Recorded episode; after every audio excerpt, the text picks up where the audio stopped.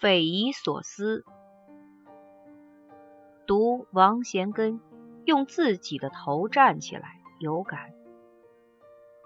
作者：舒文。生活中不乏锐者、智者、悟者，但他们往往隐于闹市，亦或神龙见首不见尾，想见而无缘相见。读著名作家王贤根的散文，用自己的头站起来，却让我有幸与他们中的一位在书中相见。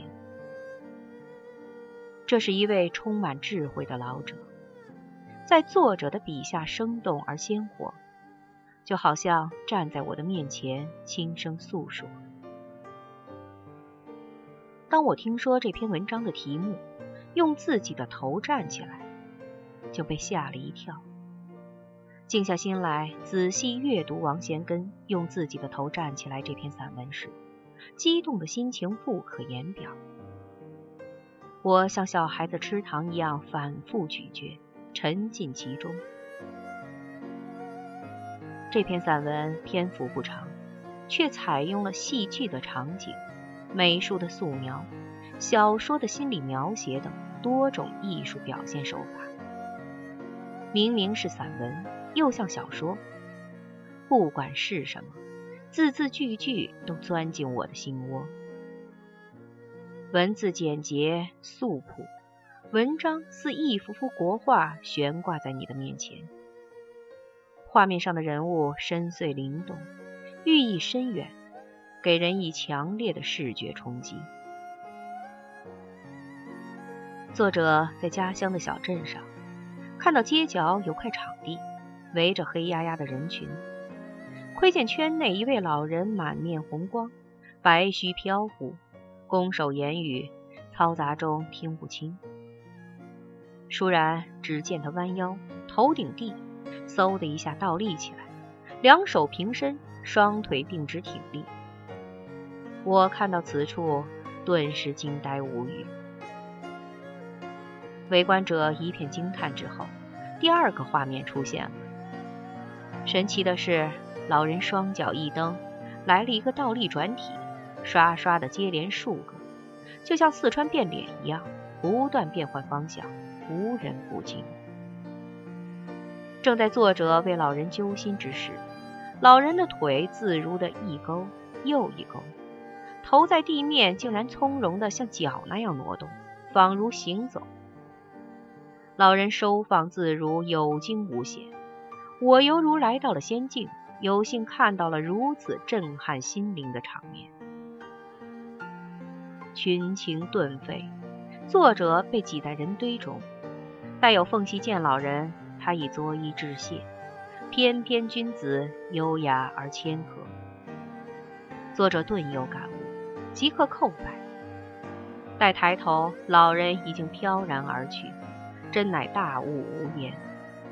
老人何时来的，无人知晓。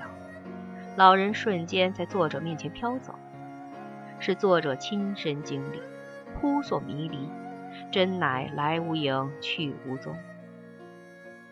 在王贤根的笔下，一幅幅勾勒生动的画面摆在读者的面前，匪夷所思。这究竟是真是假？若是假，这是作者亲眼所见；若是真，怎么可能？一指禅在电视里见过报道，而头顶地倒立起来，两手平伸，双腿并直挺立，已是奇迹。怎么可能又出现后头的画面？老人的腿自如的一勾又一勾，头在地面竟然从容的像脚那样挪动，仿如行走。是啊，这样的奇人奇景，在我们以往的生活中从未出现。他会惊呆包括我在内的很多读者，引起人们广泛的阅读与思索。如果王贤根的散文用自己的头站起来，仅仅叙述至此也就罢了。然而作者的功力非同一般，只见他笔锋一转。娴熟地运用心理描写以及精彩对话的艺术手法，将读者带进了一个更为深奥的地方。你不由得随着作者的提问而提问，随着作者的尴尬而尴尬，随着作者的期待而期待。不信，您且看作者如何下笔。人群渐散，钦佩感、惊奇感的驱动，作者决意问问老人：“师傅，倒立有什么好处？”老人微笑，没有答话。两眼蓄满和善睿智，作者陷入尴尬，却分明感到他是那样的亲切，那样的和蔼，仿佛是见到了从未谋面、仅在老祖母口中常常念叨的爷爷。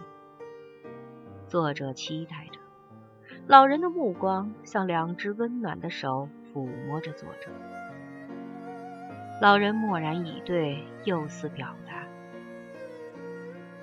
看到作者这段逼真的描写，我仿佛觉得那位鹤发童颜的老人也站在了我的面前。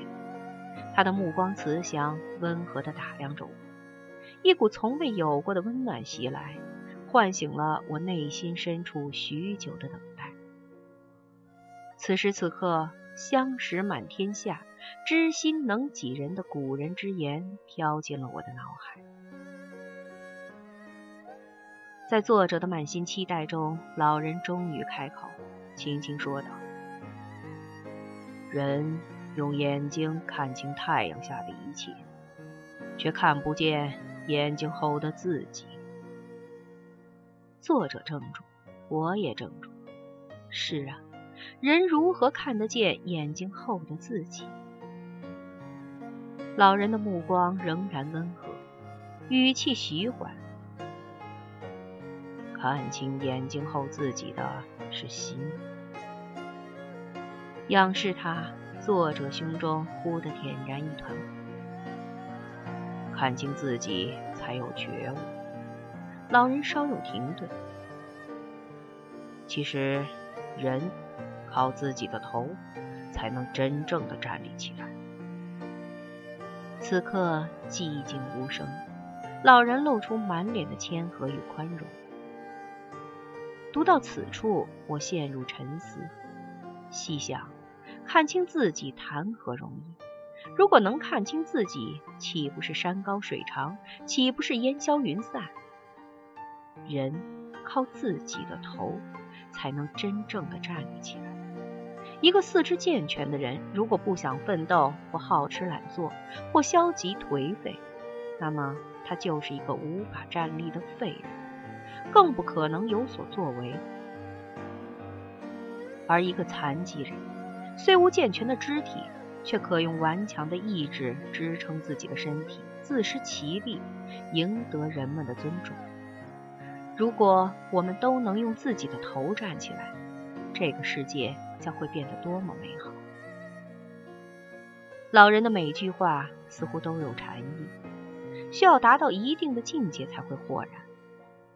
老人的每句话，似乎都蕴含着我们尚未理解的人生哲理，看似简简单单，却是老人经过多少年的历练所得。此树言振聋发聩。文章描述的老人究竟是圣人还是仙人，已经不太重要了。重要的是，他给我们留下了无限的感悟。